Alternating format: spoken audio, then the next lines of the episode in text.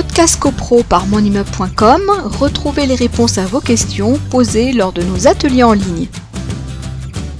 L'article 24, comme je disais, c'est euh, le gros des résolutions qui sont votées à l'article 24. Vous vous référerez utile, euh, utilement sur le site Légifrance, parce que moi j'ai les codes qui sont à jour, mais comme ça bouge euh, beaucoup en ce moment, j'ai encore édité là, cet après-midi sur Légifrance la, la, loi de 65 et vous avez un petit bandeau, version en vigueur au 25 novembre 2020. Comme ça, vous êtes sûr d'avoir les, textes vraiment au fur et à mesure qu'ils paraissent. Donc l'article 24, notamment, ce sont les travaux à la conservation de l'immeuble, à la préservation de la santé, sécurité physique des occupants. Ce sont les modalités de réalisation et d'exécution des travaux rendus obligatoirement en raison de dispositions législatives, etc. Je ne vais pas vous faire une lecture exhaustive de l'article 24, mais euh, le gros des résolutions a lieu euh, à l'article 24. Euh, vous avez un deuxième mode, deuxième type de majorité, c'est la majorité absolue de l'article 25 de la loi du 10 juillet 1965. Là aussi, vous verrez euh, sur Légifrance l'article 25 euh, qui concerne différents types de résolutions, notamment, on prend l'exemple euh, d'un copropriétaire qui voudrait faire des travaux qui concerneraient certes ses parties privatives, mais qui affecteraient les parties communes, eh bien là, par exemple, dans un cas de figure comme ça, il faut la majorité absolue de l'article 25. On a également, par exemple, la désignation du syndic ou la révocation du syndic. Là aussi, ça sera la majorité absolue euh, de l'article 25.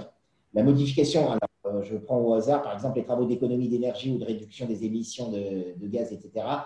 Article 25 également. Donc, vous verrez en, consultant le site Légifrance, l'article 25, les différents types de résolutions qui entrent dans ce type. Alors, faire simple, en définitive, on peut considérer que l'article 24, on voterait presque tout à l'article 24, et puis vous auriez des exceptions euh, qui entreraient dans l'article 25, puis un deuxième rang d'exception qui entreront dans l'article 26, sur lequel je, vais venir après.